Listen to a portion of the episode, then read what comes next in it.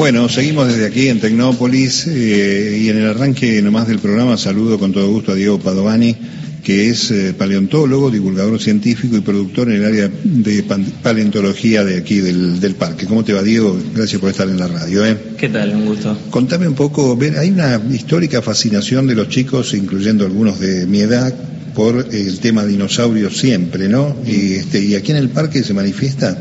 Incluyo yo, que desde los cuatro años quiero ser paleontólogo, así que imagínate. Sí, sí, sí, somos uno de los, de los stands más convocados en el parque, em, así que eso siempre llama la atención eh, para todos. ¿Por qué la paleontología? ¿Por qué elegiste? ¿De dónde viene la vocación?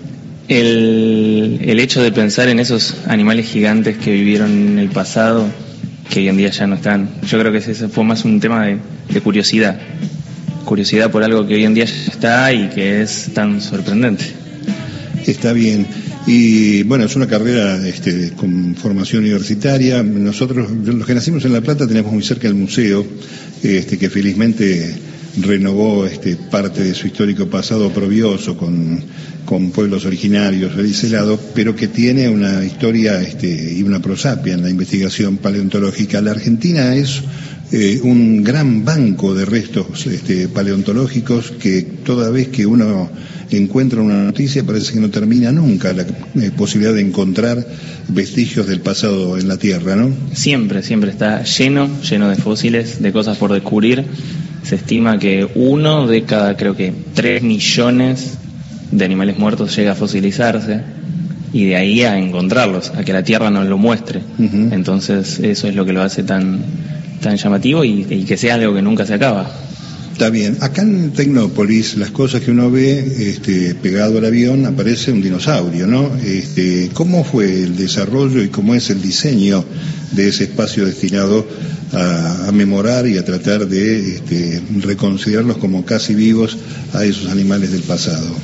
Bueno, ese que está en la entrada es un titanosaurio, un dinosaurio gigante de los más grandes del mundo, em, llamado Patagotitan majorum. Em, está construido con una base de hierro, ¿sí? que por dentro tiene todos cables, motores que le dan el movimiento, todo eso va conectado a una computadora. Eh, que es la que hace que se mueva, y por fuera tiene un recubrimiento de goma espuma y arriba silicona, nafta y pintura al óleo para darle vida. Para esa tonalidad, claro, porque además tienes que tener cierta plasticidad, pues está expuesto a la intemperie. Claro, bueno, justamente la silicona y la nafta es lo que lo impermeabilizan. ¿Y qué otra cosa más hay aquí en Tecnópolis vinculado con ese diseño paleontológico? Bueno, está el stand de Tierra de Dinos, que tiene aproximadamente 35 especies de dinosaurios animatrónicos de todo, de todo el país y algunos del resto del mundo. ¿sí? Y mm, ya la semana que viene vamos a abrir el galpón de paleontología, donde hay restos de animales de la era de hielo, más tipo museo, tipo esqueletos, em, junto con el laboratorio de paleontología, en donde se le explica a los chicos cómo se hacen las réplicas y la importancia de los fósiles de verdad, porque no se expone un fósil real. Claro, pues no solamente esta es la, característica que creo que hay que ponerle el valor agregado al parque, que es además este, un proceso pedagógico pegado a lo impactante de las, de las figuras, ¿no? Totalmente, siempre se trata de que se lleven curiosidades, preguntas, de que se cuestionen las cosas, es muy importante para nosotros eso, de que, de que vean que la ciencia está mucho más cerca de lo que ellos, de lo que ellos piensan y de que siempre se puede aprender divirtiéndose. Cuando no hay una bueno, hay una frecuencia permanente de actividad en Tecnópolis, pero digamos fuera de la temporada de vacaciones, cuando hay tanta frecuencia, ¿qué actividad desarrolla el parque? Bueno, eh, nosotros particularmente como Ministerio de Ciencia y Tecnología lo que hacemos es restaurar las muestras eh, luego, luego del periodo de apertura. Em, a veces se hacen ciertas, eh, ciertos talleres o ciertos congresos que tienen base acá en Tecnópolis. Eh, muchas veces el stand de paleontología, al ser tan llamativo, es sede de alguno de ellos. Eh, y después es como todo el detrás de escena para que todo esto salga a la vida cuando el parque abre. Está bien, está muy bien. Eh, contanos un poco, ¿la paleontología es únicamente la revisión del pasado o permite avanzar científicamente en otras investigaciones? Bueno, la paleontología tiene múltiples ramas muchos asocian paleontología de dinosaurios, ¿no? que es por lo más llamativo, lo más marketinero, pero mm, la paleontología es todo resto de vida del pasado, ¿sí? todo estudio de vida del pasado, eh, y si bien tiene una rama orientada más bien a la, a la investigación, ¿sí? Eh, yo que principalmente eh, voy por la rama de la divulgación, también es algo que se puede hacer, después hay paleontólogos también colaborando en, en estudios petroleros, es bastante amplio. Claro, estaba pensando eso, ¿no? La producción de este, una matriz que a lo mejor energéticamente todavía tiene mucho para dar por delante, pero que tiene una contribución particular de lo que la naturaleza fue en el pasado, ¿no? Exactamente. Eh, principalmente lo que es el, petróleo es la materia orgánica vegetal.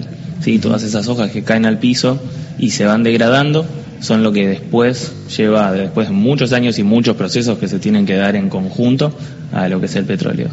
Y Diego, eh, ¿cómo es el equipo que te acompaña y cuántos son los compañeros que están trabajando en, este espacio? Bueno, eh, yo soy parte del equipo de producción del Ministerio de Ciencia y Tecnología, en donde hay eh, gente de mantenimiento, gente de producción de todos los espacios que tenemos acá en el parque. Y después, en, dentro de lo que es paleontología, trabajamos con la Universidad de Buenos Aires, la Facultad de Ciencias Exactas y Naturales, de la que también formo parte. Em, con chicos que divulgan de diversas carreras, biología, paleontología, geología y otras afines. Y después también este año incorporamos un dinotítere, un títere de un Carnotaurus bebé, que los invito a, que pasen y lo, y lo vean, eh, que lo realizó la Universidad de, San Martín. Bien. Bueno, están invitados, ¿no? Está este, en el horario del parque todo el tiempo, mientras dure este periodo, está habilitado para que todo el mundo lo visite, ¿no? Exactamente. Perfecto. Hay que agradecerle a Diego, compañeros, compañeras, que no me haya sumado, dada mi condición de dinosaurio, a ese espacio en el que trabaja la paleontología argentina. Muchas gracias y este, gracias también porque significa muy, un espacio muy importante para lo que es la investigación, la divulgación Tecnópolis, más allá del paseo y del contenido lúdico que tiene esto para todas las generaciones, ¿no? Exactamente. Bueno, muchísimas gracias a ustedes por invitarme y permitirme eh, formar parte de esto y, contar un poco lo que lo importante que es la paleontología para mí. Listo, un abrazo. Chao, Diego, Diego Padovani, ¿eh? paleontólogo, divulgador científico, productor en el área de paleontología, acá en Tecnópolis. Seguimos.